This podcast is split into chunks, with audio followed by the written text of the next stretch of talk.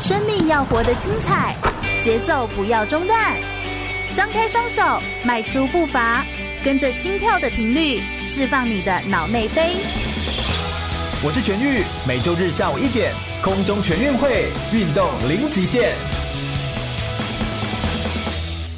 全国广播 FM 一零六空中全运会，我是全玉，每周日下午一点到三点在空中给你轻松好玩的运动讯息，还有体育圈内的大小事情。Hello，大家好，来到了空中全运会的节目现场，我是全玉。话说，我们每一次都是邀请运动选手来到我们节目现场，跟大家分享啊、呃不一样的体育运动的赛事的经历的故事哦。今天我们邀请到谁呢？我们要跟大家分享一个在东京奥运当中的新加入的运动项目，叫做运动攀登这个项目、哦。那运动攀登这个项目，它其实是从攀岩运动当中再衍生出来的一个竞技的比赛活动。那有分不一样的，比如速度啦、难度啦、报时啊，不一样类型啦的比赛的方式哦。那因为这个项目我觉得它比较特别，再加上我自己有一些呃，跟这位等一下我要受访的这位教练呢， 出去攀岩的一些经验，我觉得实在是太好玩了。这种户外的活动哦，在对于现在的这种呃人来说，我们不要一直待在室内，不要一直坐在办公室里，或不要一直就是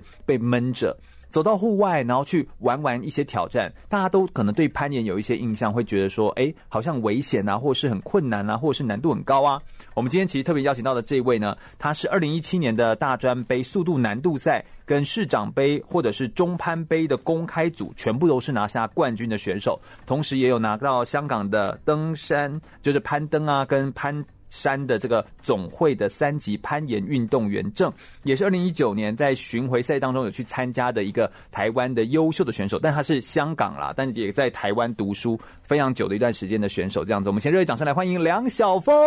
耶！小峰自我介绍一下吧， Hello，大家好，我叫梁晓峰，是然后听我是，对，哎、我是香港过来台湾读书的乔生，然后是听声音就知道了，对不对？那种感觉，对不对？好，哎，你我觉得你中文有越讲越好，有吗？有变好？有，我觉变得呃好有有有变好，你继续。好，我是过来台湾读书，然后我是一直都很喜欢攀岩这个运动，从香港到台湾一直延续到现在。对你然后攀岩攀到手指头都变粗了，对，最近手指头变比较粗，因为对，最你的手近指头超级粗。最近真的每天都在攀 岩。对，怎么有人话每天攀岩？我们攀岩一天，我不是要休七天 吗？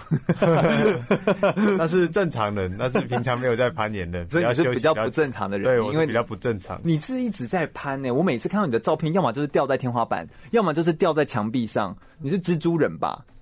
对，就一直是这样爬来爬去，这样子比较喜欢爬来爬去的。是看到石头会兴奋的男人。 对，看到石头就会很想要马上冲上去，跑上去。这真的很好笑哎、但是你有一些很特别的经历，你从香港的时候其实就一直都有在，你香港好像有参加一些青年杯的杯赛，对不对？青年组的啦，或者是什么的赛事。对，在香港基本上在十多年前就开始有参加比赛，然后从小朋友开始一直培养这个兴趣，对一直去比赛，一直去攀岩。对，大家就会一直说攀岩运动，就像你刚刚说，手指会变粗啊，会不会有一些线条会变得很奇怪？会这样吗？攀岩基本上对于线条雕塑，基本是好的上都是会导致你的身体比较精实，啊不会变得很。壮。但胖胖的人有办法去攀岩吗？胖胖的人攀完就会变瘦了。哦， 哎，很会耶！ 哎，听起来好像这样很不错哦。胖胖的人攀完就会变瘦了，快来攀登哈！所以攀岩运动其实它本身呃很特别啦，这样子你哎，可不可以给我们介绍一下你为什么就是你好像有叫做阿探，是不是？这是你的绰号？对我对叫阿探，嗯香港朋友都会叫我阿探。对，是因为晒得很黑。对我叫阿探是以前国中的时候，就有个同学看到我很黑，他就冲口而出，直接叫了我阿探，然后我就转头回应，然后 就从以后此就是从你的此绰就号。叫做阿探。对你当时也有去在香港的代表队，然后代表香港到中国大陆参加一些全国赛的比赛，在青少年的比赛的时候，其实也有获得冠军的成绩，是这样子。然后你来台湾，你为什么会选择来台湾这个就学或者是读书？那台湾读书是因为台湾的运动大学比较多，选择比较多哎，。香港很少，是不是？对，在香港基本上香港大学很少，而且然后你要香港要读大学的难度也很高，对不对？对对，要在香港录取的难度也很高。录取率蛮低的，对，我有然后又发比现较少运动相关的。哦而且想要试试看，就是脱离香港这个环境，去别的国家、别的地方看看。看看可不可 嗯以有机会一样可以拿下冠军，结果也拿到了，而且一直拿哦，真的是很会会耶，这样子。那你你这样对照起来，台湾跟香港的这样子的呃模式有落差很大吗？就攀岩运动这或风气？在香港的攀岩风气其实是比较好，就是基本上在香港攀岩馆是很密集的，哦，然后每天你只要到晚上六点后的时间，那个攀岩馆都会几乎是爆满，嗯然后人都是很多很多。对。话就是说他我们去香港的时候，我也有去攀，我就觉得哎、哦真的很好玩。对，有对。我哦看到你就是看到我们认识那个黄嘉欣教练，对就是黄嘉欣跟着教练他去带。教教练很厉害哎，他是不是女子里面算是很厉害、很优秀的教练？对他从我小时候就有开始教过我攀岩，这是我的教练，对，是我我认小识时候的教练。那你现在又是哦啊我的教练，所以我认识的是教练的教练，叫做什么？师公，师 公师公，叫师姐就好 呃了啊，师姐啊，对年龄也没有差很师多姐啊，对对对，但就是但就是呃这样子的感觉哦，但对年龄没有差很多，但因为他的攀岩经验丰富，对对对攀，岩经验要丰富是因为要一直往户外走嘛，要走户外攀登，还是就可以攀室内的攀岩场，也算是经验丰富。呃，攀岩者经验丰富，可能有分两种，一种是你的攀爬实力的累积，哦，让你的经验越来越丰富；，另外一种就是你的户外经历越来越丰富，因为攀岩也分了户外、室内、人工的跟天然的，嗯然后当中需要的技术也会很不一样。是，然后黄嘉欣教练是真的在这方面经验很丰富，因为他还有参与到攀树啊、攀冰啊，攀很冰，多跟攀岩绳索有更相关的运动。那好像全世界的东西都可以攀 呐、有没有攀大楼？哦有哦，有其实攀大楼有蛮多攀大楼的。我刚有只是随口对随真的就有一往些窗户望过，望过国去外国外的国外的挑战者，他们都会尝试就是叫做爬一个 solo，就是他真的不用绳索，直接去那好大楼的外那墙如果去摔攀下，来呢？又摔下来，真的就会直接死掉。他们为什么要他们这种游是戏？希望去挑战能不能从那个大楼的外墙去爬。可是他们都会观察很久，就是确定觉得这是可对以，他们就会这样做。哦，这突然让我想到那个以前一部电影叫做什么《走钢索的人》，就是嗯他们会走在两个大楼中间，然后拿着。然后用钢索这样子走过去，类似像这种，嗯那种感觉，我都觉得也是一样很恐怖。就是你们都在挑，哎、他都没有防护的任何东西，因为那个大楼就是就是就是很高啊，你要怎么保护？真的不可能哎、哦，这这个走钢索的，最近我有去一次泰国，对，我是去泰国的克比去攀 岩，然后在那边我是你有是不是到看每个国，家都是去攀岩？呃，几乎去每个国家都会想要爬 一下。然后你看到什么？然后我有看到有有人真的在那个克比的两个山中间架了一条扁带，哦啊然后是在上面像你讲的走钢索这样走过去。当然我们是有安全的设哦备的，就是我们如果掉下来是会扣住的。那我有问题，那个袋子到底是怎么怎么怎么架上去的？那个袋子那个袋子都要我们从石头上面或是一些大树上面先架好固定点，哦然后再拉到另外一边去那架怎么中拉间过那条去扁？带。那个拉过去就在对面的山嘞，那种丢的也丢不过去啊。拉过去那个要用到一些比较深的绳索技术，那个我也不太知道。哦，因为我觉得那个看起来就是很神，还是对他是用那个遥控飞机这样嗯载过去，反正应该没办法，因为那个绳子的长哎没办法因为它很度，对它这么长会很重。哦，飞机应该，除非是直升机吧。好恐怖哦！我就觉得哎、所以其实攀岩运动它可以衍生到很多，它其实比较像是极限挑战。对，它就是一种自主、自我的极限挑战。嗯你来台湾的时候，你也是大部分在台湾来做一些自己的自主训练，是这样子吗？就是你在对台对湾，对，基本上我攀岩的训练都是自主训练。嗯，所以你就是个人就是热爱攀岩运动，然后做了很多的自主训练，然后你好像呃几岁就开始练攀岩？你刚刚说十几年的时间，所以八岁九岁就开始我大概八岁九岁就开始接触到攀岩这个运动，嗯，然后开始比赛的是二零零八年，哦二零零八年是我第一次比赛，那个印象很深刻，因为是一个在一个像社区中心的小比赛，哦然后第一，次比赛就让我得到了冠军，是让我很有成就感，也很有回忆的一件事。然后就这样子一辈子这样下对，去然后了就这样子喜欢了这个运动。我现在看到小峰的手啊，他的手就是那种，哎、你哎、要怎么解释呢？就绿巨人浩克，然后绿巨人他在变身之后，他的手会冒那个青筋，就是小峰的整只手。小峰是一个瘦瘦、很精瘦的一个黑黑的，就黑炭嘛，对就是他是一个很精瘦的人，但是他的手，你会觉得他的手很粗，每一只手指都非常的粗，而且你的手指有一种很像鹰爪的感觉，就是很像，就你的手指有点像是这样。诶鹰爪，就是它的爪子很像会扣起来，好像有一个钩子的感觉自。动的扣起来扣。对对，你的手指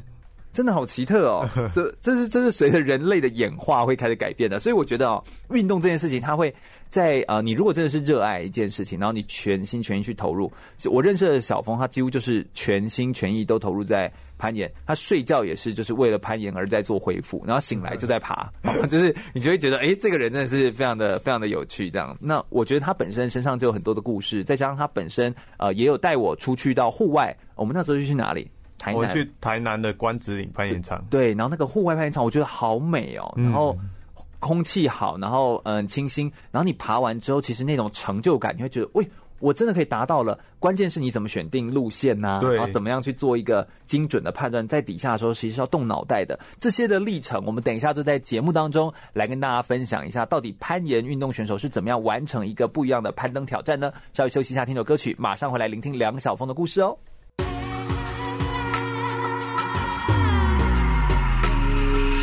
全国广播 FM 一零六点一，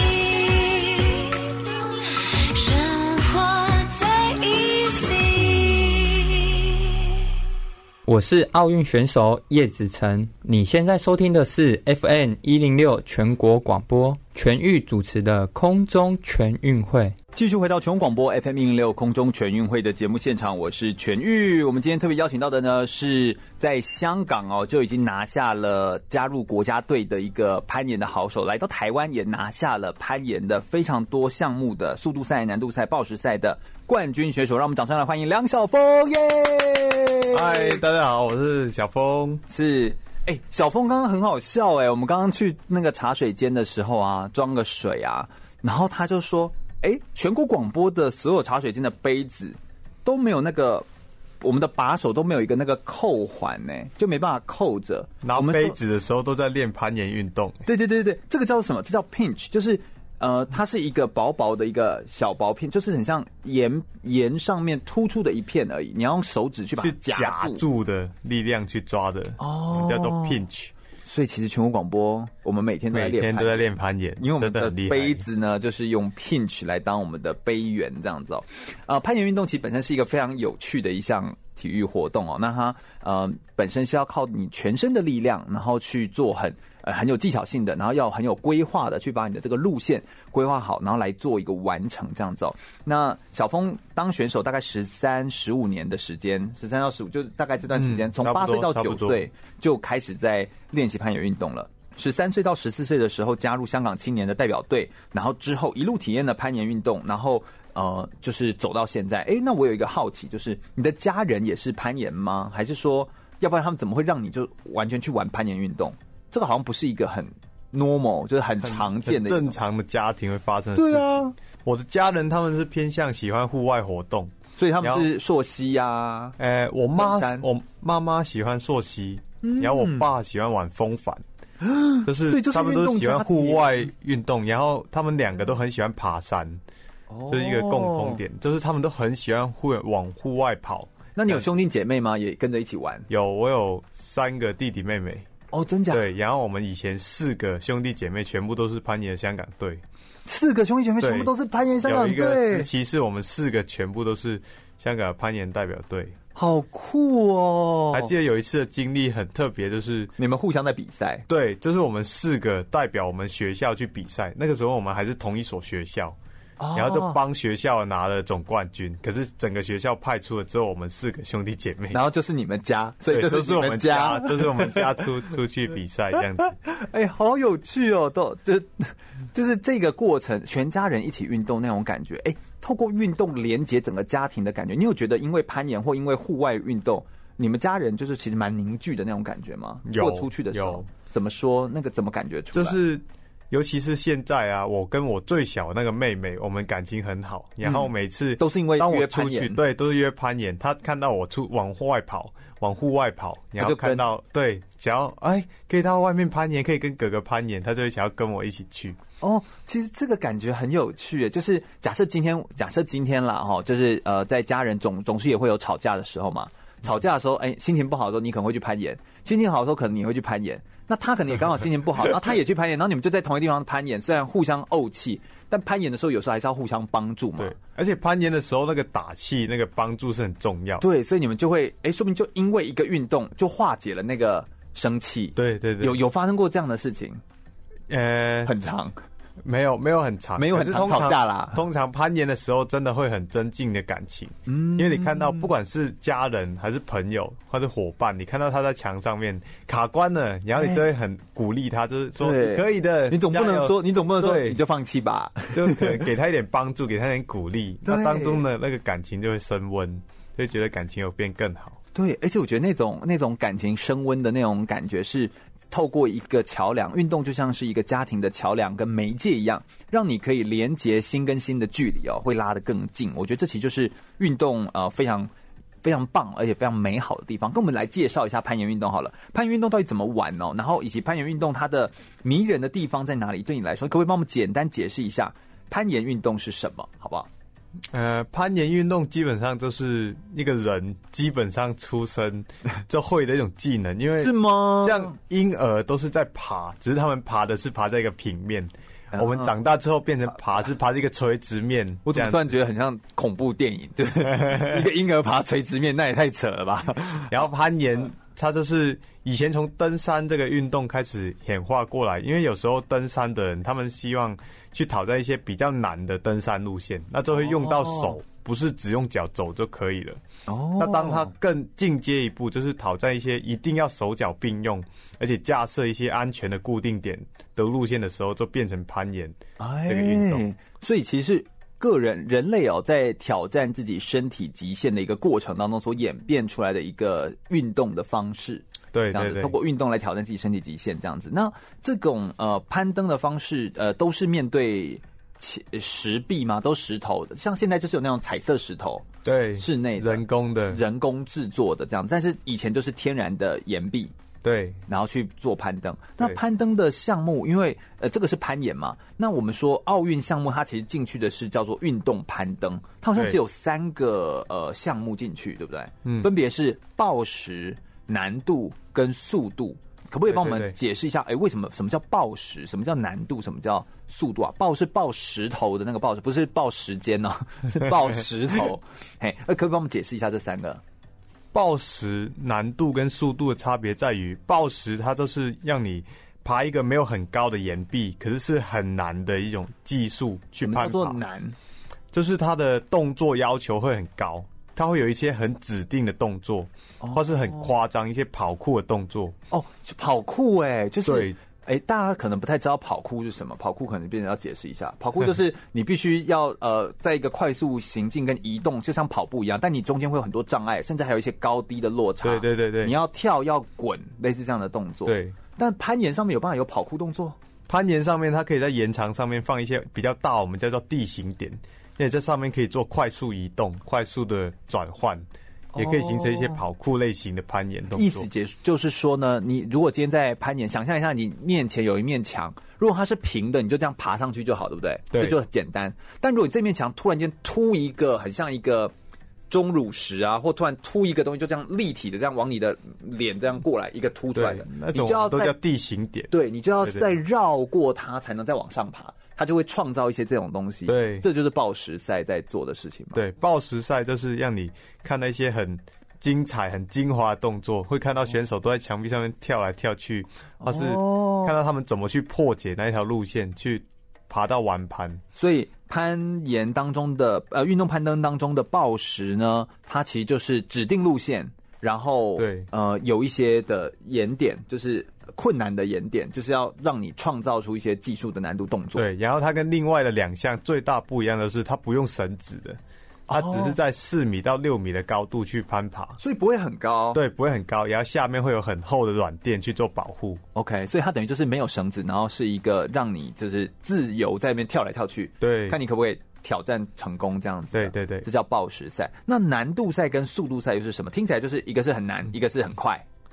难度赛其实它它跟速度的差别就在于难度，它是一条很长很高的路线，我嗯们平均都是以十五米十五米，为为标准，不管是对难度还是速度。可是难度它都是一条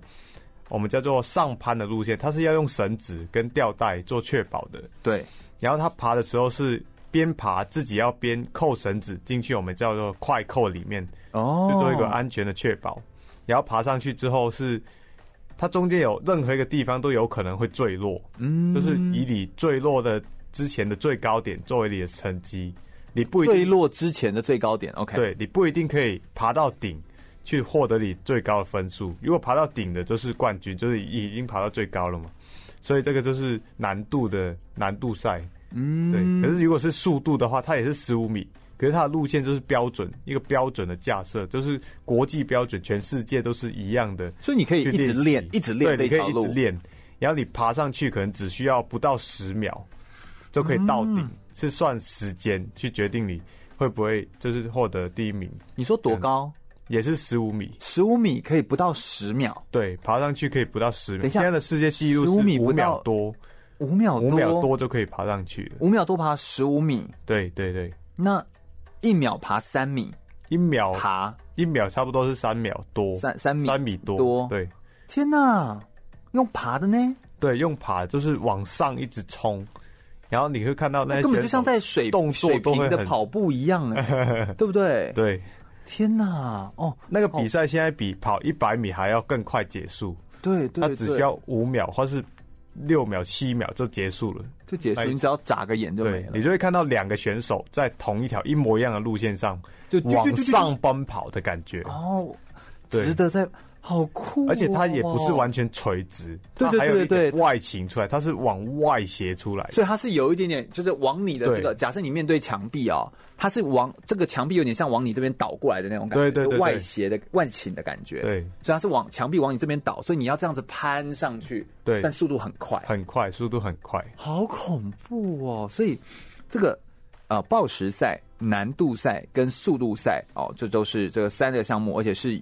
但一般大众好像比较难有机会听到或是了解这个运动。你觉得目前台湾这个呃能够去攀岩的这个攀岩场多吗？或者是目前台湾有越来越多攀岩场，哦有越来越多新盖的那台湾天然的岩场多吗？天然的岩场就还好，比较没有很多。但在香港算很多吗？在香港算是零散的比较多，交通比较方便。可是，在哦台湾可能就要去到台南要的开车关子岭，或是去到东北角龙洞哦才有。相对起来，就是你交通可能就要花一整天。是是是，就把它当成一天的户外旅行了啦，啊对对对比较像是这样子。不过这样说起来，就是在台湾这项运动好像还没有这么的流行。在台湾很明显有越来越流行，嗯嗯嗯，就是在近两年吧，台湾就有多开了三家攀岩馆，在台中，是单纯在台中的哦地方，然后在台北也有多开攀岩馆，是，然后每所个以攀中岩部馆地区其实很对对对很多攀岩馆的有越来越多，哦，OK，很多攀岩馆怎么样？就内容里面的内容都是一样的嘛，就都是那种安全安全性很够，然后攀岩馆基本上第一个最重要的就是安全，嗯所以里面都要有指导教练教，就是来攀岩的。不会不会攀岩的要教他们怎么坠落，那是第一个哦要学会的。就像我们在练柔道，先学护身导法对，一样，就你要先保护自己。所攀以岩你也有在先攀岩教馆教？有对了，我是攀岩教练。对，哦，OK，攀岩第一一个要教的就是教你怎么跌倒。怎么跌倒？对你学会怎么跌倒，才可以学怎么重新站起来。哎，好有哲理的一句话，你要学会怎么跌倒，才知道怎么站起来。哎，哎，在攀岩运动当中的那个跌倒啊，是整个身体掉下来，是不是？它是一个摔下去吗？在攀岩，因为在攀因为岩它是馆，攀着嘛，所以跌倒不就是这样动？在攀岩馆里面都是偏向暴食比较多，因为它需要的空间比较小，它不用盖到那它么只要高四。对米，，嗯它下面都会有很厚的软垫嘛，所以掉下来的时候，我们的身体是会跳离开墙壁，然后身体要往后倒，哦做一个保护自己的。就很像在坠落跳蹦床啊，或者是你在弹簧床上的时候就往后躺的那种感觉。对，有点信任像倒的那种感觉，有点像往后倒信任倒你要这样倒下去，对然后，因为反正那个床垫是够厚的，你要相信床垫够厚对，可是也不能直接往后倒，它是也是要先脚先着地， 哦再顺势的往后，有点像坐下来再往后倒，哦，是一个 OK，做缓保冲护的保护坠落姿势。哦，所以真真的哎，所以任何的运动其实也都是一些啊、这个练习，然后同时你要先从保护自己的安全为开始，然后来做这样子哦。对那呃，在目前的台湾的攀岩运动，既然已经慢慢的越来越多人来做这个攀岩运动的体育活动哦，你觉得对你而言，运动攀登这件事情，它最迷人的地方是什么？你最喜欢它的什么什么什么感觉我？觉得运动攀登最迷人的地方在于你会一次又一次的挑战这个极限。挑战极限，，对，像我昨天我去了台南的关子岭，去对挑战一条五点十三 B，就是我们说的攀岩一个难度的等级，一条很难的路线。五点十三 B，OK，对好，这是一个路线的名称就对了。没有路线的名称叫做天龙八部。哦，哎、你们都会取对名字，对我不们对？我们在户外延长每一条路线都会取名字，例如有一那谁些取的叫到底野地飞鼠啊、天龙八部啊，就是每一条都会有不同的名字。就是取哦，名你现在在字爬天龙八部是不是这样？取名字的权利我们会留给那一条路线第一个可以一次爬完的人，我们叫首攀者，哦他就会获得这条路线可以帮他取名。正好好浪漫哦，就像发现星星的人，你可以为星星命名一样。对对对，哦我们首攀者可以帮路线命名。哦，好有意思哦。所以你喜欢的地方就是不断挑战自我。对，不断挑战自我，因为你在攀岩，不管是上攀还是暴食的过程，你都会不停的坠落，你会一直失败。你可是对你耶可能就是有一个地方会卡关，你需要不停的去思考，为什么那个地方会过不去？是不是有哪些肌群、哪些动作也没有做对？你要不停的去挑战，到底成功完成了之前一直失败的那一部分，你就会很有成就感。所以就是一个条路突破线的感觉，所以一条路线你可能就是十几次的坠落，然后但就是为了那一次的攀登成功。对你为了那一次的攀登成功，你会很努力。哦，那他你觉得那个突破其实有有些时候，我觉得也是一种心理障碍，就是你会觉得天哪，我是不是卡在这里？然后你要对再去突破它，对，听起来就是那种非常的自我挑战。同时，你如果在户外攀登的话，还有一种很跟大自然亲近的感对，觉，跟大对不自对然很亲近的感觉。对，然后跟大自然完全就环抱在你旁边，你还会看到一些呃从那个缝缝里面长出来的小草啊、小植物啊，就你会因为你的角嗯小蜘蛛度啊呃小蜘 小蜘蛛，就你会有很多不同的观察，因为你站的角度就不一样了，嗯，嗯，所以攀岩者的视角其实也蛮独特的哦，就是对他，正常人不会突然在岩石上面贴着岩壁可以然后看到去看外面。对对的世对界，所以那个视角，我觉得是独特的一个视角。如果大家对于这种运动哦还没有尝试过的话，我真的很推荐大家可以去感受一下，因为有时候对你的生命来说，多了一个新的视角，其实就是多一种看世界的可能性哦。我觉得这其实是运动攀登非常美妙跟美好的地方。稍微休息一下，我们大家来聊聊在国际赛事上面，就是呃，小峰有没有什么样不一样的国际赛事的经验？在国际比赛上面又有哪些呃有趣的故事可以来跟我们分享呢？听首歌曲，马上再回来哟、全国广播 FM 一零六点一，生活最 easy。我是一九九八年曼谷亚运排球国手张怡杰。你现在收听的是 FM 一零六全国广播，由全域主持的空中全运会。继续回到全国广播 FM 一六空中全运会的节目现场，我是全玉。我们今天邀请到的呢是梁晓峰，一个非常优秀的攀岩高手，来到我们节目现场，来跟我们分享呃攀岩运动还有运动攀登这件事情哦。他在报时啊、难度啦、速度赛各是怎么样来比赛，以及攀岩运动有哪些迷人、好玩而且具有魅力的地方。话说啊，就是你毕业之后，你现在在做一个很特别的跟攀岩相关的工作，叫做什么啊？我们叫做定线员，就是攀岩设计路线的，我们叫做定线员。定线员，哎，攀岩的路线不是已经就是攀岩馆，或者是你在外面的时候就爬什么天龙八部，就像你说的，它的那个路线就、就就有啦。那什么叫做定线员？定线员是什么？定线员就是现在我们开很多人工的攀岩馆，对它里面的路线我们都需要一直做更替，不能让它一直重复，都是只是一样的样子。那为什么要一直更替？而且更替的时候是有一些逻辑在里面啊，不能，反正我就想说那边有个洞，我就把它乱换一下，这样就可以啦。不，行不行，啊为什么不行没办法？因为我们攀岩有很多人工的岩点，它的造型、它的形状都是不一样的。哦我们要去思考它要设计什么样的动作，希望让来攀岩的人可以学到什么，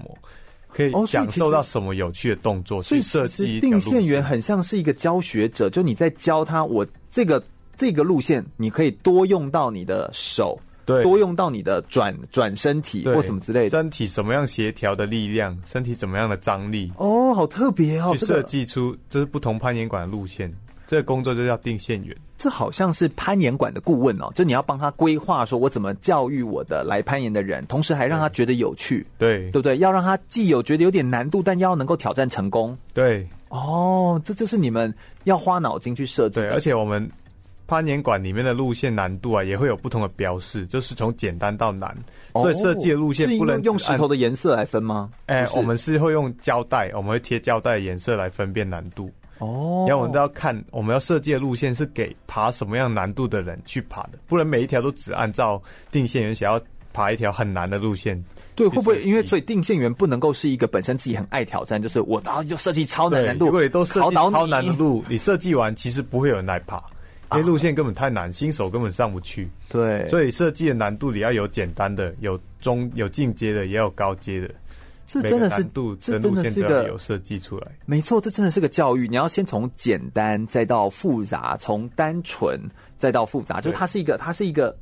它是一个路线的学习，它是一个学习的过程。对，你要慢慢的教育他来做。那你怎么判断？就是你怎么规划说，呃譬如怎样叫做简单，或者是你在规划的时候，譬如说呃，距离拉远就叫做难吗？我们通常你会用哪些东西判断我会叫做难，我会判断的有很多，就是它里面可不可以举需要例子的力量输出，嗯嗯嗯，力量输出就是你抓那个岩点，你会不会需要很出力才可以抓得到，才可以抓得到？然后那个力量它输出的程度是有没有到？我们叫 V 级危急，V 级是我们会形容暴食等级，V 零到 V 十哦这是，V 是暴食 W 吗等级？那个，V 是英文字的 V，哦，对。哦 V 就是决定那个暴食难度有到什么样等级。例如，它的力量输出是 V 三，那我们可能就会把这条路线的难度定成 V 三。哦，那可能它的力量输出只有 V 一，可是它里面需要的身体协调的技巧有到 V 三，那哦，我们路线难度也会定成 V 三。那所以 V 你有级难就是我度们跟身体协调，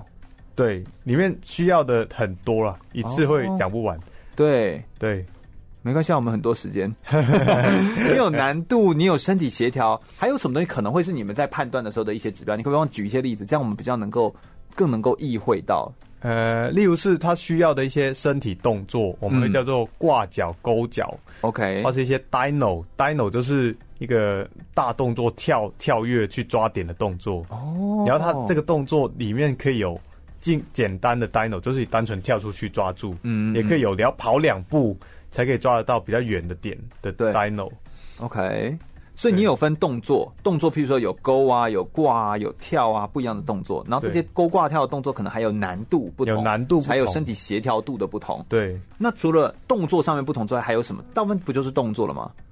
大部分都是动作上的不同，还有力的除了输动出作，我们还有力的输出，例如是指力的要求，哦或是不是指力的需求，就是你二头整个手臂的力量需求，能不能我们叫 lock。哦把自己身体锁身体住 lock，在一锁个住角度再出手的那个力量需求。然后等于你要控制你身体的不同的肌肉，对然后去把自己 lock 住，锁在那个位置对，上。把你整个身体锁在一定的高度，再做一个出手到下一个点。所以指力出书啦，就是它是不是也跟你的关节、跟你的这些东西的使用有关？对，就是你要训练到身体的肌力、关节，全部都要训练到，哦，那才可会以不完会？成那一些比较难的路线。嗯，那除了动作，除了指力的输出，就力的输出，还会有什么？脚，除了力的输脚也出，算是动作。对，脚也是动作一部分。除了力量跟动作之外，我们还有一些叫做路线判断。哦，OK，路线判断就是完全是另外一回事，它就是你要去看那条路线，对它怎么样爬，它直不直觉，我们会说它会不会一看就知道哦，它看起来就是就是这这样样左走手右就这手样左手右哦哦哦手就可以爬完，还是它其实是左手玩，非它是直两觉只手并起来，然后左手再一次。或是它的眼点看起来就完全不知道可以抓哪里的，这好好玩哦。你要判断这条路线怎么爬就会很困难，这对叫路线判断。是，哎、我们刚刚从这个小峰跟我们分享的内容哦，就是在做攀岩的时候，其实呢，整理一下、哦，它有分成难度，还有你的身体协调的各有不同，它会各有难度的加成，就是难度越来越难，或者是难度比较简单哦。对但它主要的区隔有三大区块，分成是动作、指力的输出或者是路线判断这些很主要的区块啊。譬如在动作上面，可能有勾挂或跳不一样的动作。对呃指力输出可能会有，就是你到底是二头啊，或者是不同的肌群啊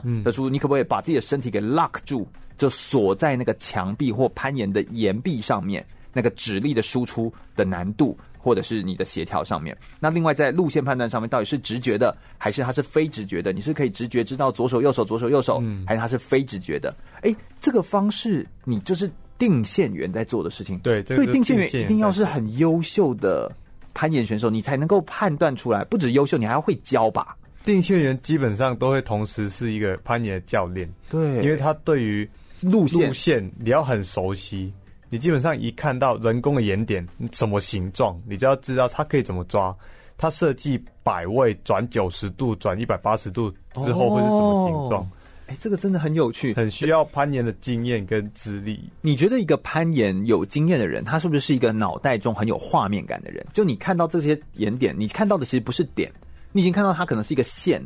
或变成一个面。就你的身体在这个状态的时候会怎么滚，然后怎么动。对，我才能们够基本上上得去还不用看到点，我们只要靠想象，有看过点就可以想象出一个墙面的斜角，人在上面的动作，人会在是上长面的什么画样啊面子会是长怎么样子。哦，所以你才能够帮忙做出一个规划。这样听起来，定线员的工作真的是蛮不简单的哎。对能够做到定线员，应该也是蛮不容易的。就自己要有教学能力之外啊，还要在规划这件事情上面能够设想周到，要为别人多设想，嗯对，不能你要都在为别人想多设想。不能都在想说我自己想挑战的对。，通常定线员我想遇到最大的困难就是它的难度，那个路线难度没有变，可是对于一些矮子跟一些比较高个子，它的啊爬对法差别就会差很多。身形不同对，身还形有我们的不手，同每个人的手，每个人的手长不。同哦你要想办法让到这条路线它难度不变，可是高的跟矮的爬起来的感觉是一样的。哎，它是一个定线人很常遇到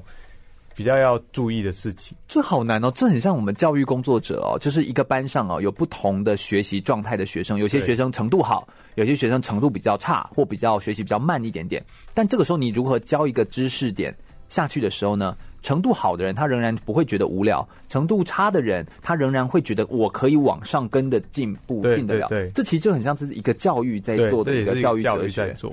哦天呐，这真的是很棒的一件事情哎！所以一定是因为你自己个人本身在教学，或是在呃这个呃陪伴很多人在攀岩的时候，你搜集得到了很多的回馈，嗯，然后你就会对知道说，呃，初学者会遇到什么状况，然后进阶人会遇到什么状况，因此才能够把它一步一步的往前进，这样子哦。哎，我们来谈一些你在国际赛事的一些遇到一些状况好了，就是你你是如何选择所谓的这个攀登的路线哦？好像攀登这件事情，它其实是有分不同的路线嘛。你在比赛的时候，你都是怎么看说我要走这个路线，或我要这样爬？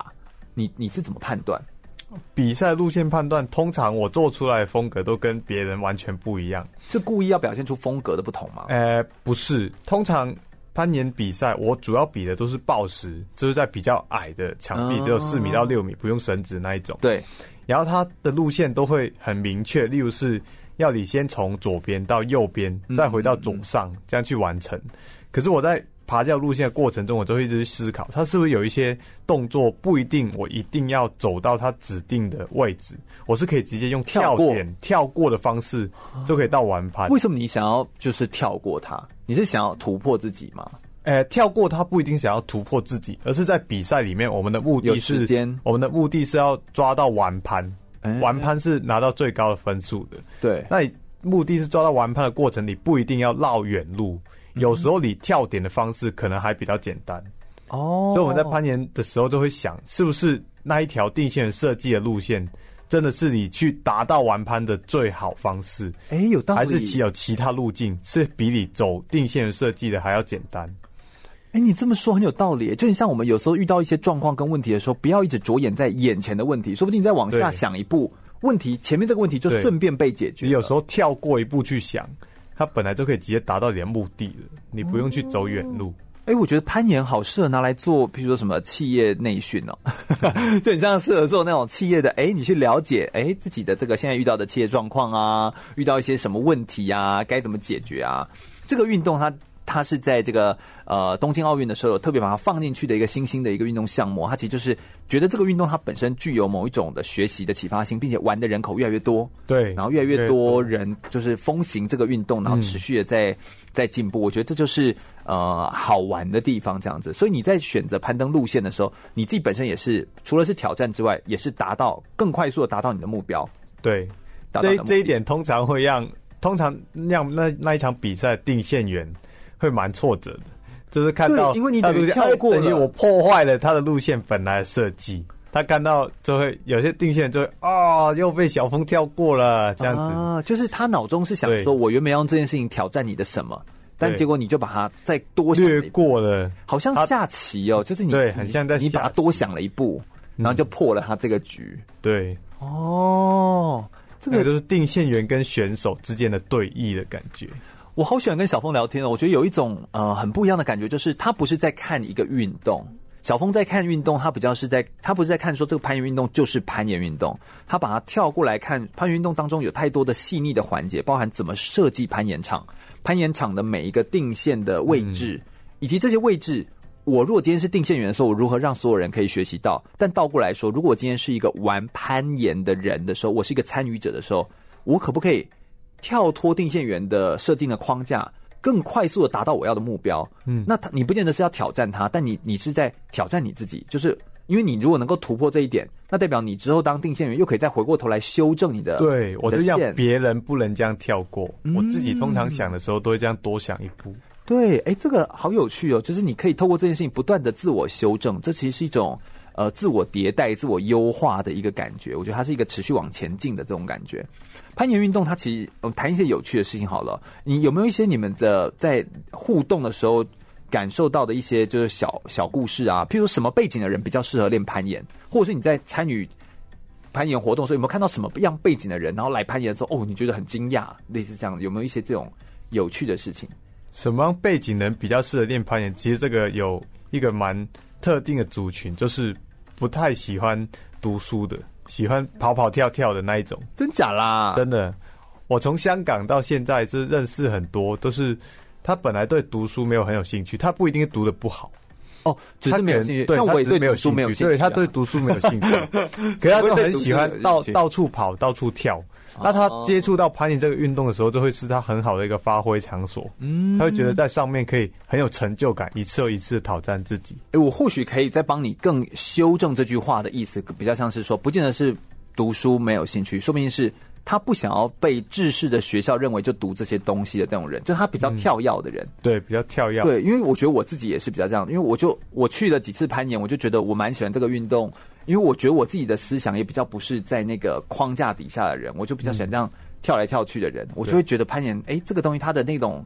感觉蛮符合我在脑中对学习的想象，嗯，然后我就会觉得，哎，他是另外一种学习。嗯，嗯，那会不会说攀岩的人就是要握力很强，或者说是手指指力很大，上半身很壮，还是怎么样的人？有有这样的人，因此比较有优势吗？攀岩基本上每个新手一开始都不可能握力很强、指力很强，嗯，可在攀岩的过程中，你自自己对自己的挑战，会让你身体慢慢去适应那个攀爬难度，那你的指力、握力跟身体协调，慢慢就会跟着提升。对是，一开始你要爬的路线不会需要要求很高的力量嗯或是技巧，是，哎、哎、好像有一些那个呃攀岩的人的时候，有时候都很像蜘蛛人这样，会把自己垂掉，然后垂掉在那还哦有一个悬岩，对对对倒挂的，对，就是其实它就是一个比较，嗯，就把这件事情当成一个好玩的游戏，然后去享受它。你只要知道所有的安全的规则，对把安全掌握住，其实说实在，你可以等于是你等于是自由的，你可以在一个墙上面跳舞对一样。在墙面上面那个那个整个空间是你的。当我们现在居住的环境越来越紧密的时候，但是垂直的这个立面反而是没有人 的，对不对？对好，你可以在这个空间底下自由的挥洒你自己，这更是一种呃找到自己的自由的发展的一个空间，这样子哦。那刚刚我们在上一段的节目内容当中，有跟大家提到了攀岩者哦，他们其实呃不单单只会攀岩，他们有时候可能会攀树、攀冰、攀墙面这样子哦。好像有一些的电影、漫画或什么，好像也有在谈一些攀岩的运动，像《不可能任务二》，是不是？就是对 Tom Cruise 他就是有在那个外他一墙，开始开场就在一个攀岩的石头上面做一嗯个哦我们叫大的 dino 的动作，跳到另外一个石头，飞过去，而且它是没有保护的对哎。然后再好像不是不可能的任务二，是后面几集他也有在哦爬大厦的外墙，哎，对对对要对对对，去神隐另外一任个务对神隐任务，对，就是它就是呃，应该是说攀岩运动，因为它真的是具有某一种冒险性，而且有某一种风格性，所以它其实让很多的电影都会拿来当成有意思的题材。嗯虽然这样子的攀岩的动作不是奥运的项目，奥运的项目其实就是报时赛、难度赛跟速度赛，但以整体的攀岩来说，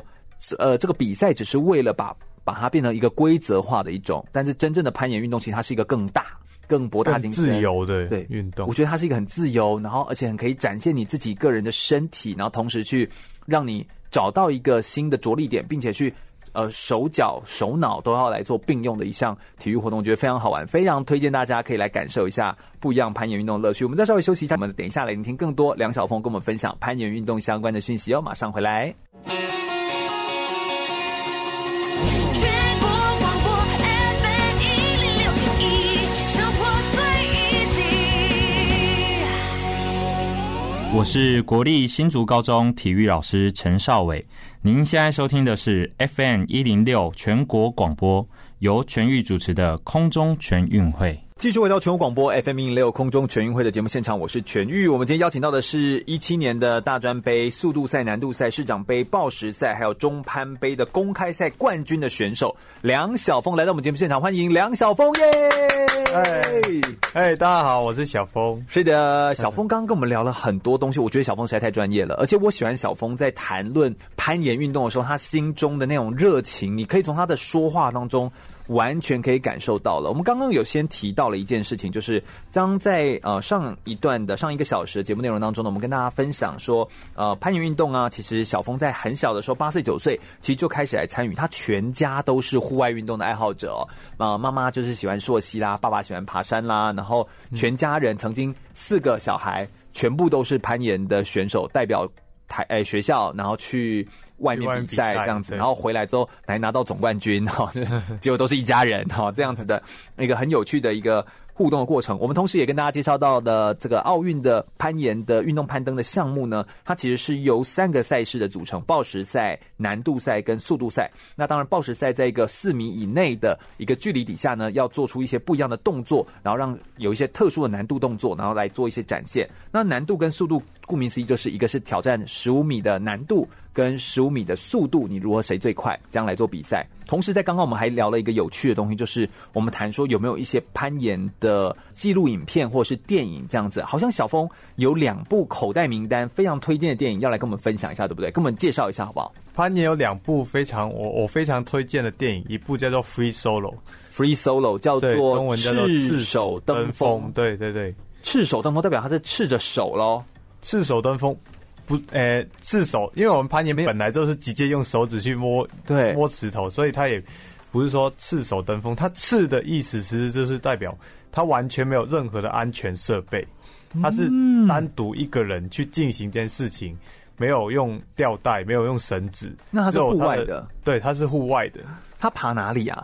他去爬美国优胜美地一个叫我们的 U Captain 有长岩的哦，地方，它是一块很大块的大石头，是耸立在就是对，中耸间立在一个一个树林的中间，哦，然后有九百多公尺，天啊，快要一公里，对，快快到一公里的高度，然后好它是恐怖哦完全没有用任何的安全设备。然后就爬上去，所以它的难度很高去爬上去，它难度很高，它的路线难度有些比我现在可以挑战到极限的户外路线难度还要难。天哪！因为他在攀爬的时候是完全没有用任何安全设备，就直接徒手，就是赤手的为去爬到顶。那那为什么你会你会非常推荐这一部呃纪录片纪录影片？为什么你推荐它？你觉得他在谈什么？我说他在谈的是那个主角 Alex Ono，嗯，他的一个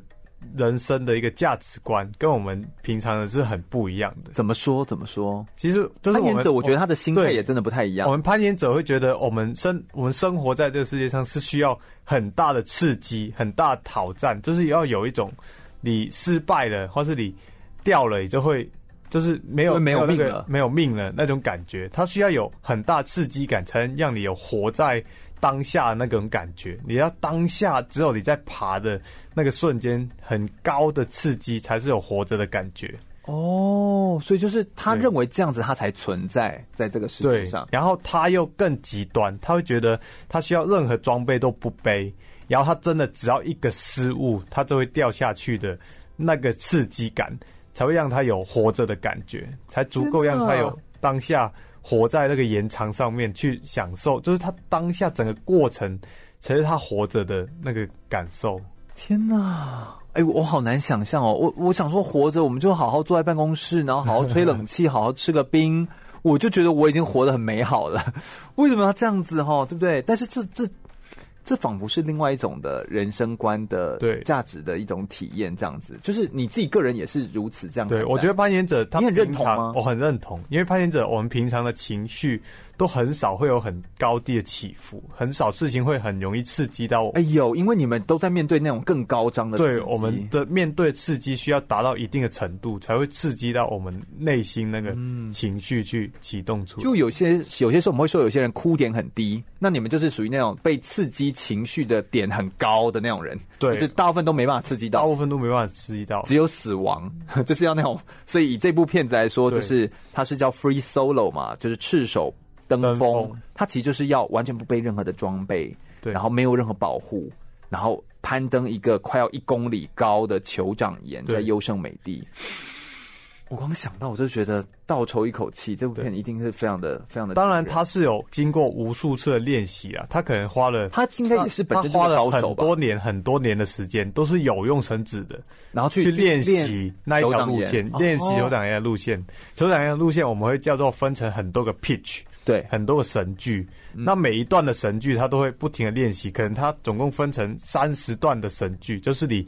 一次绳子六十米到的只是第一个神句，然后你再哦六十米到第二个神句，然后有三十有个，三十个。可能有到三十，每个神句的距离都不一样了。对，然后有每个神剧都有不同的难度，他每个神剧都要练习到很精所有熟的动作都要记到脑海里，整整九百多公尺全部的动作他都要可以背起来，闭着眼睛哪一个神剧哪一个动作哪一个最难哪一个要注意的，他全部都会记起来才会去进行那一个挑战，而且他进行的时候他是不会给任何人知道他去做这件事情。什么？就是有那个纪录片的团队，他们是要二十四小时偷偷的去跟踪他，去看他是不是有想要做这件事情，可是不能以告诉他们的方式去为做这件事为情，为什么他不通知，甚至他也也不告诉他的家人，对，然也后不能告诉他家人。他都不告诉他家人，但是他他如果真的发生意外的话怎么办？对他发生意外，他自己就是，因为他会觉得他最接近那个死亡，或是他进行这个挑战最接近那个有可能失误的风险的当下，才是他活着的瞬间。可是如果他把这件事情告诉他家人，或是录影的团队的时候，他会觉得有多了一个压力。他做这件事情的本本身就不是为了他自己，而是有变成有为了其他人的感觉，哦那相对自己就会多了一个压力。可是做那件事情一定要很精确，可对能他稍微多了一点点压力，一个失误就会失败了。所以他做这件事情，他是自己好像凌晨爬起来去做，也不能告诉任何人，不能让任何人知然后道。就突然间去对，做，对就不突对？然间去做，他觉得那一天就是他可以就是去那一做的那一天天，就是那一天，他就会去做了。我的天 哪！对，然后那些录制的团队，他们可能就要随时都随时的已经都偷 stand by 偷的在那里 stand by 在那里，就在优胜拍美他地的那个进酋长行岩这个旁过边程对，哦，也不会故意的，就是要让他知道哦，我们在拍你这样子。天哪！哦，我觉得这个过程哦，真的是一种要怎么说？每每一个人有他自己对生命诠释的方式哦。我觉得我们每一个人有有自己诉说自己故事的方式。不过有些人会认为我的故事想要用这样的方法诉说，我不想要呃叨扰到任何一个人，但是我想要用我的方式活着。对我觉得若是如此，这其这其实就是他的生命。我们每每个人来到生命上就走一次嘛，那他就想要用这一次的方式这样子活着。我觉得我们也就尊重他，他是这样子来做。那刚好有这一部纪录片把他记录下来，我倒觉得哎、真的很推荐大家来看《Free Solo》，这是一部蛮棒的一个影片。另外一部片子是什么？你想要推荐的是什么？就是也是攀岩相关的另外一部影片叫做《The Down Wall 《The Down》，Wall》，好像叫做中文黎叫明黎明之墙，黎明墙黎。明强，嗯，对，它也是在同样一个地方墙壁的墙，哦优胜美地的有长岩去嗯，发生，因为有长岩它有很多不同，我刚刚有讲到 multi pitch 多神剧的路线，对，那其中有一面的墙面是从来没有人去碰过的，因为它实在是太 光滑了，它实在是爬这个一看他就觉得他根本不可能爬上去它，是滑的，对，它就是平面很光滑，可能中间只有一点一点的小点或是小个踩的跟抓的点可以去做攀爬，可是根本没有人想过去开发那一面，因为有长岩本来这块石头就已经很大了。可以爬所以啊上可去以的可以走路线就已别经的很路多，嘛，可以走别的路嘛。嗯那这一条很难的路线，就从来没有人想过开发。可是黎明之墙，它这一面墙是有长岩，地面可以在早上第一个瞬间就照到阳光的墙面，哦，所以有一组人是叫 Tommy，对他们就很想要去攻破这个从来没有人登过的领域，他从来 Amazing 想要自己去挑战，就是在这里开发了一条路线。所以它叫做垂直九十度的热血人生。，对他就是自他一开始是自己一个人在上面从最顶端垂降下来，去观察有什么对，去缝观察到底我有哪里可以有机会从下面爬得上去的。可是它的高度，有氧岩的高度本来就是快接近一千公尺，所以它垂降也不可能用没有一千公尺的攀岩绳子，它也要垂降很多很多次，在每个地方自己打好固定点，这是我们说 boat 嗯，有一那些个打在上面的打在上面的钉子去做那个攀爬，他全部一切都是自己用。到他后来找到一个 part，都是搭档，对，去跟他一起进行一哦件是事情。 Kevin 是不是？对，是 Kevin。然后他整件事情就是记录他从希望完成这个开发这条路线的这个挑战，到他练习里面这么多个神剧，这么多的动作，天哪，直到完成直到完成为止。啊他在岩壁上面，怎么叫完成这条路线？就是你要从离开了地面开始，到你没有爬完之前，你都不能重新下来地面，这叫做完成。这才叫做完成。而且他里面很感动的就是，他不希望自己完成，他希望他的搭档也跟他一起完成。所以他们是要两个从地面离开之后，才开始然后计才算，开始计算，然后爬了快接近三十天，都在墙壁上面过，没没得洗澡，然后也没有什么没有换吃的吗？吃的，挂我在会有墙上会有补给，就是从上面可能垂降下来，或是有人带上去给他们，可是他们那段时间都是不能离开，他们攀爬到的最高点，就 就是他们都啊要从下面一直爬到顶。这一条路线的难度比那个 free solo。Alex o n o 挑战的当然是难很多，因为他那个是不用绳索确保的嘛。可是这一条它难度难那么多的挑战，就是要记录他们一直去尝试，什么时候才可以两个人都有一起登顶的那个时刻。天呐，我觉得对于像像你这样子定线员，然后你自己本身又是选手来看这个影片，你一定可以抓到更多它背后的精髓。但我觉得光是这个影片它本身的张力哦，光是我们一般人来看，我们也都会知道到底有多么难。难怪它会叫黎明之墙嘛。对它仿佛就像是一种呃蛮励志的，就是它就在对告诉你说，其实没有真的没有什么东西是没办法克服的，嗯很多的障碍跟阻碍都是我们自己想象出来的。就很像在去年一九年的十月十二号的时候。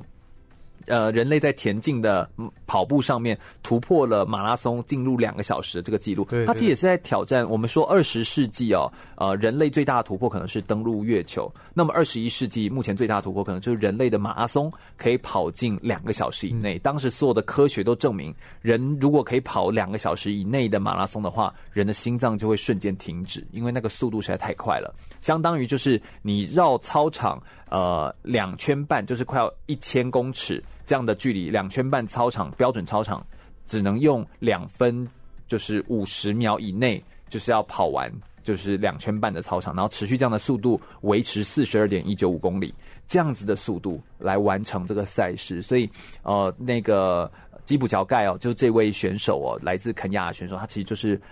突破人类极限，他他认为 human is no limited，就是人是没有极限的。那我觉得这些攀岩者或这些攀登者，他们其实在创造也是这样的故事。他该告诉我们对说，人是可以不断的推进你自己，人是你所有的边界都是你自己想象出来的，你自己画了边界，告诉自己我不能到这样子，然后你也只走到边界以前，然后你就停下来。所以这个都是我们自己创造的一个想象，这样子，我觉得这就是一个啊、呃很激励人心，而且非常具有故事感的一个内容，这样子、哦。感谢小峰跟我们分享了这么棒的关于攀岩的故事，也让我们更加了解哦，原来攀岩运动有这么多这个国外他们在挑战的事情，这样子，这都是真实发生的一些记录影片的内容。我们再稍微休息一下，等一下我们来聊聊哦，在训练之余，小峰他自己有哪些喜爱的休闲活动哦？因为他个人非常喜欢户外嘛，可能露营啊、野餐啊，类似这样，就是他很喜欢到户外去做活动。攀岩的过程当中，他一定有遇到一些挫折，他在挫折的时刻如何重新的激励自己？那在攀岩运动当中，有没有什么样的运动伤害，或者说是他到过去是选手，到现在当教练，又有觉得有哪些落差，跟有哪些不一样的地方？呃，他自己个人对他而言是一个挑战呢？稍微休息一下，马上再回来哟。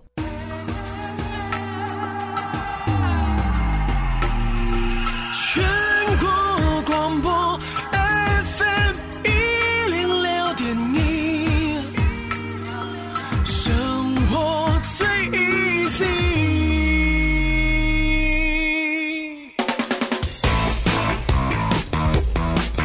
就爱风运动。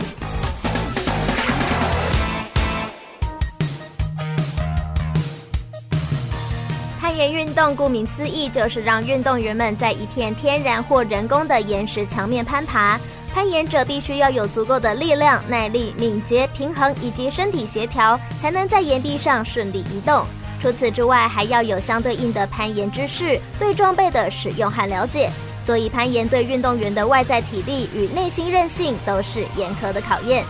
根据历史绘画记录，西元前两世纪左右的古代中国就已经有攀岩的相关记载。十二世纪左右，居住在峭壁的美洲原住民亚纳萨奇人也被认为是擅长攀岩的民族。至于现代欧洲的攀岩，最初是十九世纪末流行的登山运动一部分，后来才衍生成为独立的活动。攀岩大致可以从装备的使用区分为两种，首先是自由攀岩，主要依靠攀岩者本身的力量来进行攀爬，如果有装备，也只是作为安全保护用。相对的辅助攀岩就是使用能够直接协助攀爬的装备。攀岩的装备主要是防止攀岩者跌落岩壁的绳索和扣环，固定点会安装在岩壁上，可以让抵达这里的攀岩者将绳索固定在上面。如果失手坠落时，会被绳索挂落到固定点附近。除此之外，也有专门的攀岩用鞋、保护头部的头盔，用以涂抹在手上，好增加摩擦力的碳酸镁粉末等等。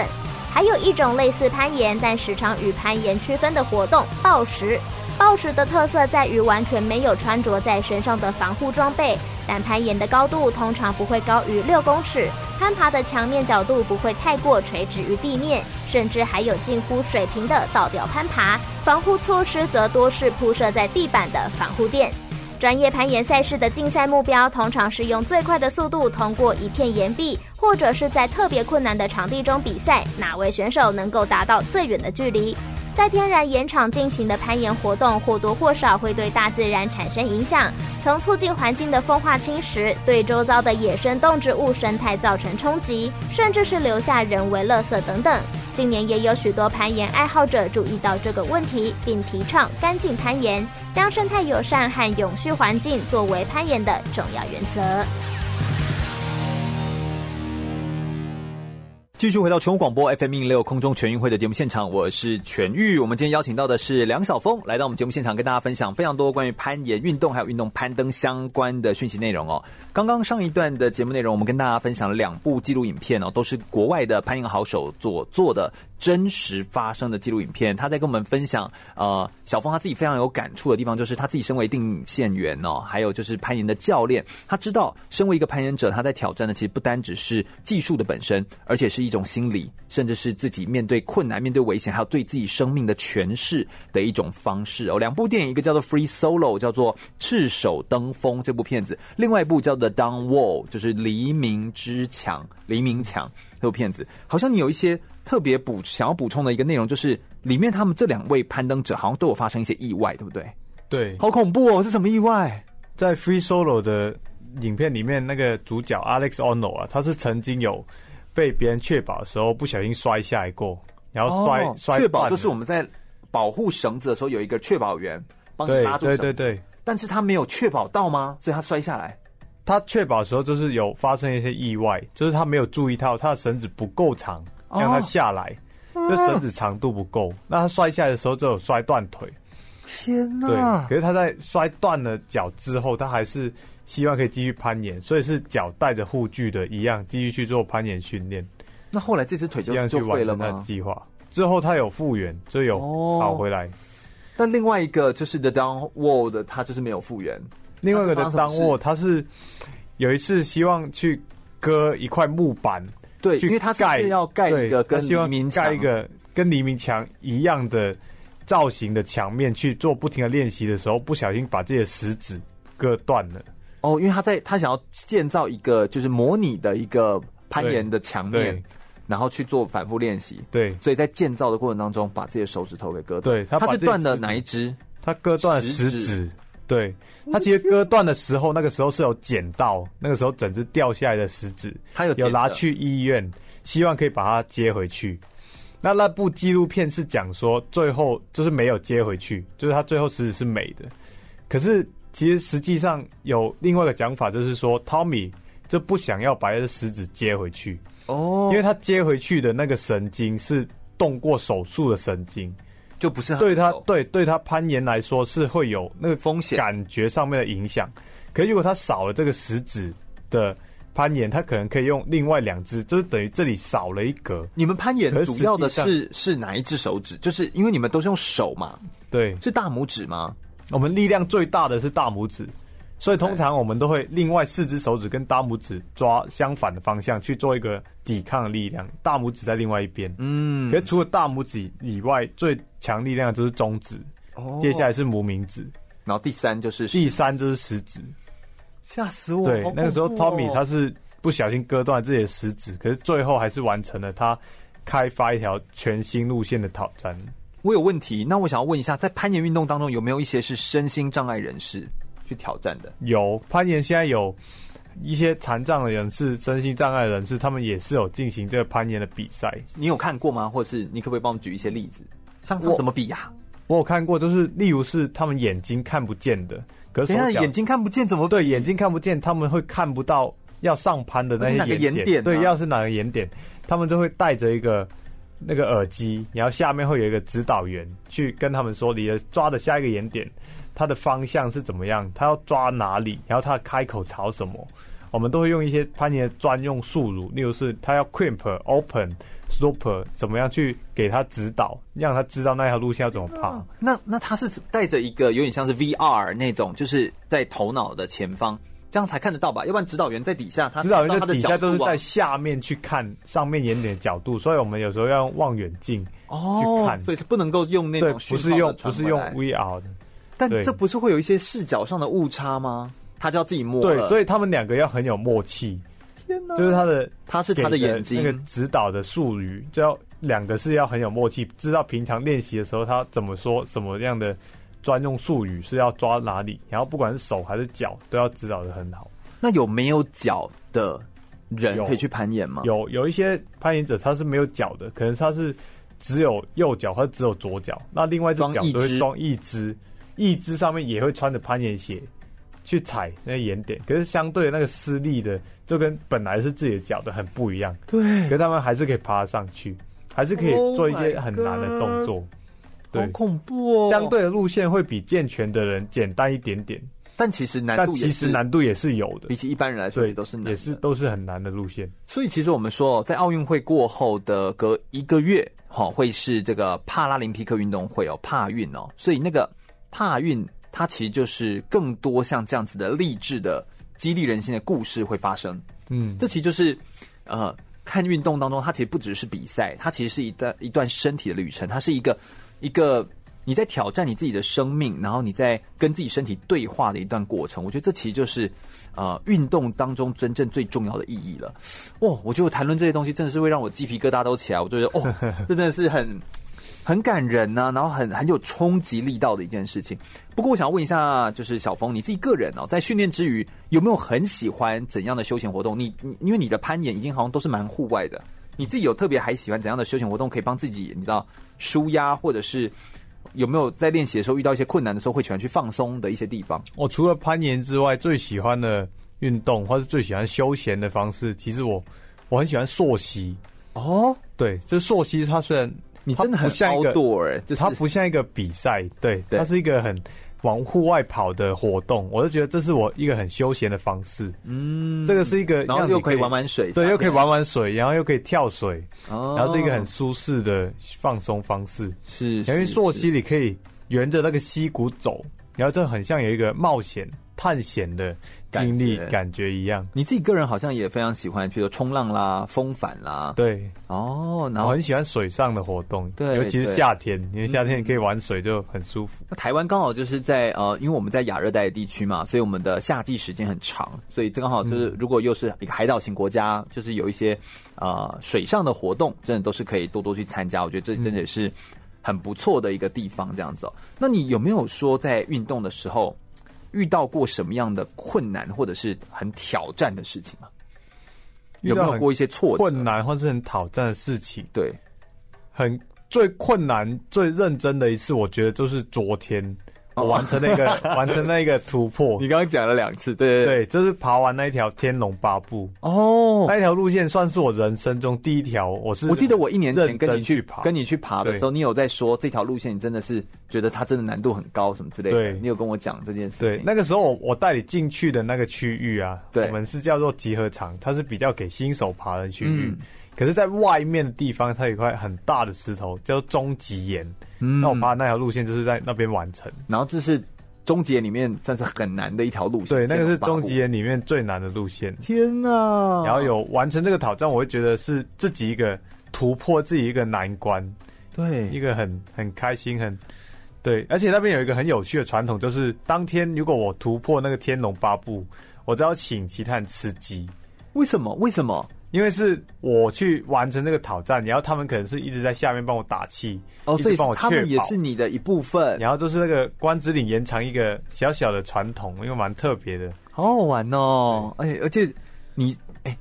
要怎么说？我是其实有点汗颜哦，就是。你是从香港来台湾读书的人，但因为你这么跑户外，然后这么的去接触台湾的这个，你知道每一个户外的玩的地方，你知道的文化都还比我们知道的文化很多，哦对不对？就是我就觉得，哎呀，这是我们自己的国家，我们应该要更去花时间去认识，然后去了解这些呃独特的这个户外的景观，然后结合风景，结合玩乐，结合休闲，然后让自己可以更加投入到其中。我觉得这其实是一件。呃，很美好的一件事情啊，这样子。那、我觉得对你而言，应该平时的很多的挑战都已经不是什么难事了，因为遇到挫折、遇到困难的时候，你其实就会，你你其实就是会自己去想办法去解决它。对，就想办法怎么去思考，我到底是卡在哪里，嗯对，那而且个方式会做得更好。而且我刚刚有一个点，我觉得蛮感动，就是你你会发现你在追求的东西就是一个自我的超越，非常的奥林匹克精神。就是比如说，你说我自己去挑战这个攀岩场，我挑战成功了，我很开心，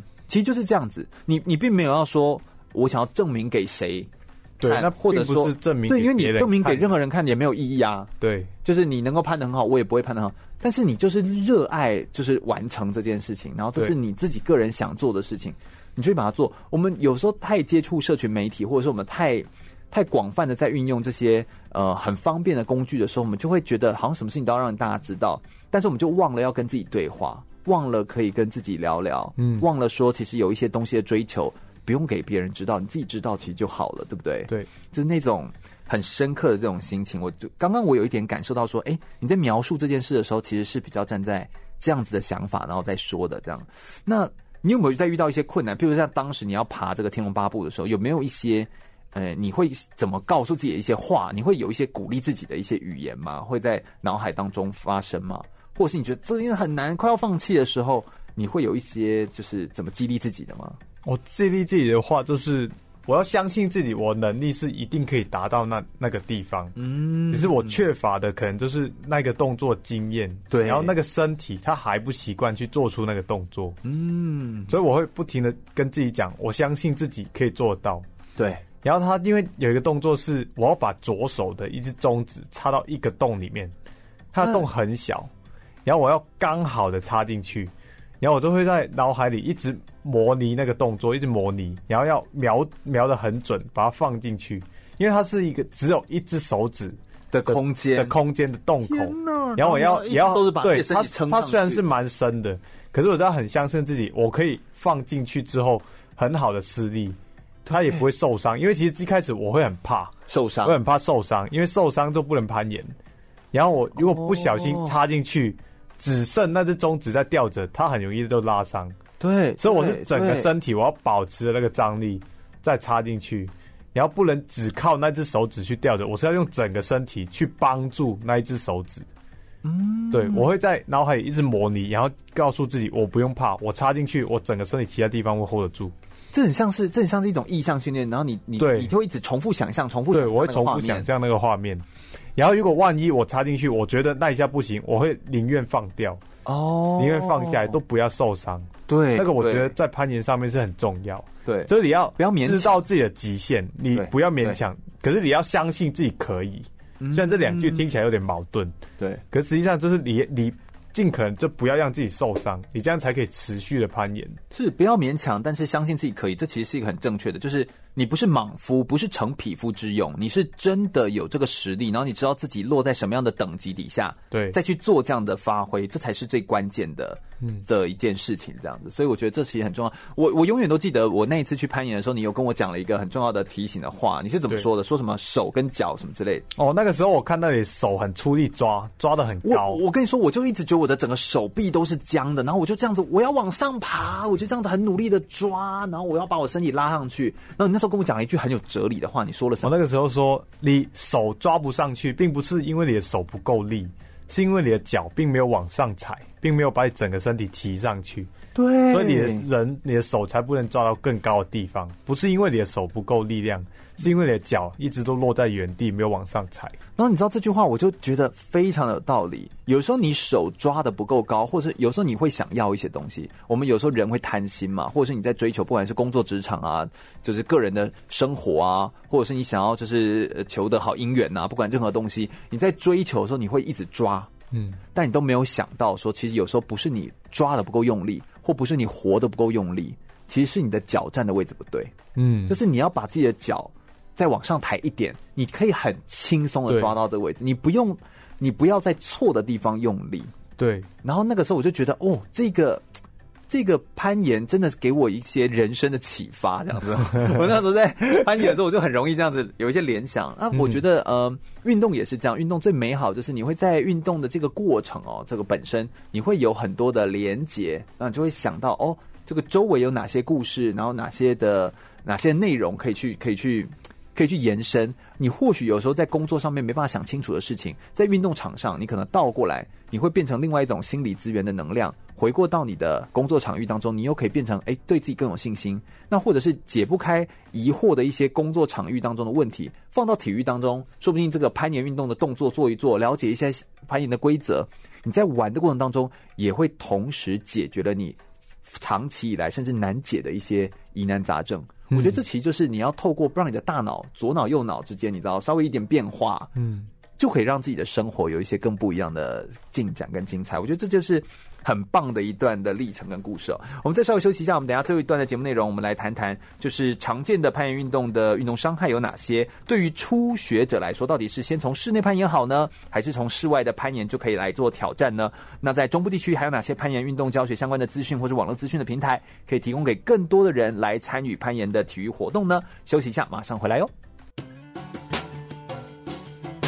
全国广播 FM 一零六点一，生活最 easy。我是台师大讲师，也是罗拉队助理教练杨艺人。您现在收听的是 FM 一零六全国广播，由全域主持的空中全运会。全国广播 FM 一零六空中全运会，我是全玉。我们今天邀请到的是梁晓峰，来到我们节目现场，跟大家分享非常多攀岩相关的讯息哦。小峰他是香港攀山攀登总会的三级攀岩运动员，同时呢也是大专杯、市长杯、中攀杯的速度难度报时或公开赛的冠军选手哦，其实非常的厉害。他跟我们介绍了很多在攀岩运动当中的一些，不管是他自己怎么思考攀岩这个运动，以及攀岩运动对他来说有创造了哪些不一样的人生的价值观，跟看见哪些不一样的呃新的呃可能性。我们来帮助一些想要入门哦，来感受攀岩运动的人好了。你觉得新手攀岩啊，有没有什么注意跟提醒？就是是不是要先从室内的攀岩场来呢？还是说室外的初新新手的初学者有办法一开始就去室外的吗？你觉得这些、我觉得新手其实一开始对于去户外的跟室内的是都没有差，是可以都都先去。所以如果因为你是其实个爱好户外的人，你说不定也可以从户对外对的，如果简你单是开始。爱好户外的，其实你去户外也有很多简单的路线。嗯像我之前有带过你去的攀岩，其实你会觉对得、啊我户外我没的有觉得很对难欸不会很难呢、因为它也有简单的路线可以爬上去。而且你在户外如果成功，你反而会有一种就觉得对好像很厉害、很厉害的那个照片拍起来真的很厉害。我不得我不得不说， 就是嗯你如果真的是想要爱发，就是一些 IG 脸书的话，你去户外，就是你会 有满足你的虚荣心，然后还有运动感。 因为路线它难不难是看它的手点脚点好不好抓，好不好踩。然后你要那那个户带外着跟一个室内，像我那个时候跟小峰去的时候，小峰还会拿那个镭射笔告诉我，哦哎、对你就这里好，你就在这个动作哈，左手什么的，对我就觉得哎、其实是没有很困难，他会教你，嗯所以你要找对人，找小峰就对了。好，那室内呢？ 室内延长它的区别就是它安的全对它它会比较，我觉得是交通比较便利啦。哦，因为攀岩馆现在在台湾算是越开越多家然，后水市区对很多，你市区比较多，比较近。那你要去的时候，可能你不用规划那么久，嗯你就下班，你要觉得哎、今天想去攀个岩，就你去就啊可以就去了，然后晚上就可以攀岩，嗯相对起来方便很多，没错就不用说等到假日特地开车去户外攀岩。嗯可是如果你真的想要接触攀岩这个运动，还是建议就是先从教练带开始。哦，不会要安不全要很突然多间看影片就要模仿一些技术动作，对对对对这样是不是容易受伤？这样比较容易受伤，因为你相对对它的安全事项也比较不了解。对，攀岩运动最容易受的运动伤害是什么？是什么手指头受伤吗？对，最容易受的运动伤害其实是手指头的第二滑车关节。什么？哦，对第二滑车关节，，对我，我在最近也有一次受伤，就是在我左手无名指哦的第二滑车。第二滑车就是我们的手指是不是会有三节？哎，如果你的手指跟我的手指一样的话，就是我们手指都有三节，你会看到那个横横段中间的那一节，对，中间的第那二一滑节车。的那一节。OK，。对，那、我是因为在你说无名指跟中指是用最多的嘛？对无名指跟中指中指是用最多的，所以攀岩其实那个热身就很重要。但你什先么把热手指？你怎么对，热我们我们手指头热，我们会把会把手指握紧，再放松弹开，然后握到很紧，是整个前臂的肌肉要绷紧，再放开。好，所以大家真的可以在呃，如果你现在在听节目的话，你可以试看，看，你把两手握紧，握紧，然后再松开，那种对感觉，对不对？。对所以你要很像你的指甲会掐进你的肉里，然后再这样放开。对，那为什么要这样子？那是一个你让手指的关节基本上热开了，哦才开始进行攀岩。对然后在攀岩还有下一步就是你可能要延长上面抓一些大点，做一些大的动作。哦，让可是自己不的要手对伸展啊呐、可是要慢慢做，就不能很快，让你整个关节热开、活动开了，嗯再来正式的开始攀岩。是是是，所以手指、手腕、脚踝、手肘、肩膀、背这些的动作，其实都是要慢慢把它对，慢慢嗯舒把展开它来。舒展开来。嗯，所以攀岩它其实是一个结合全身性还有力量的一个运动，对所以不是说长得像馆长那么壮就可以攀岩攀得很好，对不 对？对，所以关键其实是一些你的这个身体的协调，攀岩的人通常都是比较精实、比较瘦的比较小型只，比较小只的，哦会爬的比较好，因为身体比较轻、比较轻盈。是是其是实是太是大只的，他可能上肢力量很够，他会很常想要用手拉起来，嗯，可是变成他的身体协调性就会没有那么好。是，哎，那攀岩运动对我们在学习的时候，我们当然知道任何的运动其实都你都要注意安全哦。但是对于不同年龄层，譬如说对于小朋友、对于呃上班族或成人、对于老年人来说，都可以攀岩吗？对，都可以攀岩。哎，那他们呃那那对他们有什么好处啊？可不可以跟我们介绍一下，让听众们说不定哎，让我们一起来攀岩，然后来感受一下如攀果岩是运动。对小朋友来说，他们对于那个手眼的协调跟手脚同时的协调活动，就会有哦很大进步。有点像是本体感觉的提升，对或者是他的这个自我的这个身体的感觉，对它会它会增加。所以我觉得有时候学运动的最棒的好处就是，运动就是你的东西如果学到你的身体里，让身体记住这个东西是没有人偷得走的，你身体记得的东西那就记得了。嗯所以透过像这样攀岩运动，对小孩来说可以增加手眼协调，哎，会那会增加专注能力吗？专注力吗？会，因为他在爬的时候，他都要很专注，就是看他那条路线，哦他怎么样看一些爬点对不对哦所以他也需要自己去思考，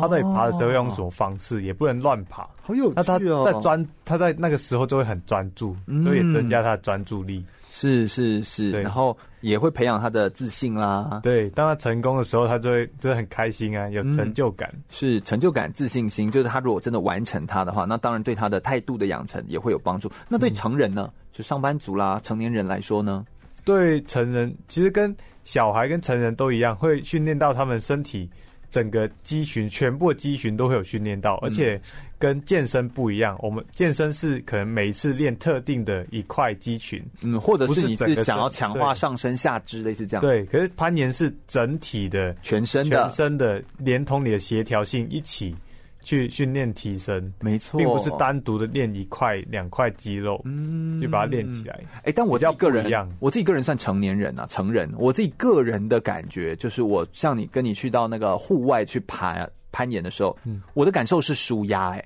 就我觉得嗯蛮放松的。对，对我自己觉得，就是其实我觉得舒压是一件呃一件重要的事情，就是、嗯呃现在成年人的压力很大，然后我们工作有压力啊，然后这个出社会有压力啊，家庭也有压力啊。但你出去玩一个运动，呃，我不敢保证所有运动都是，但我去感受到户外攀登的时候，你亲近大自然，嗯然后你会觉得那个大自然会有一种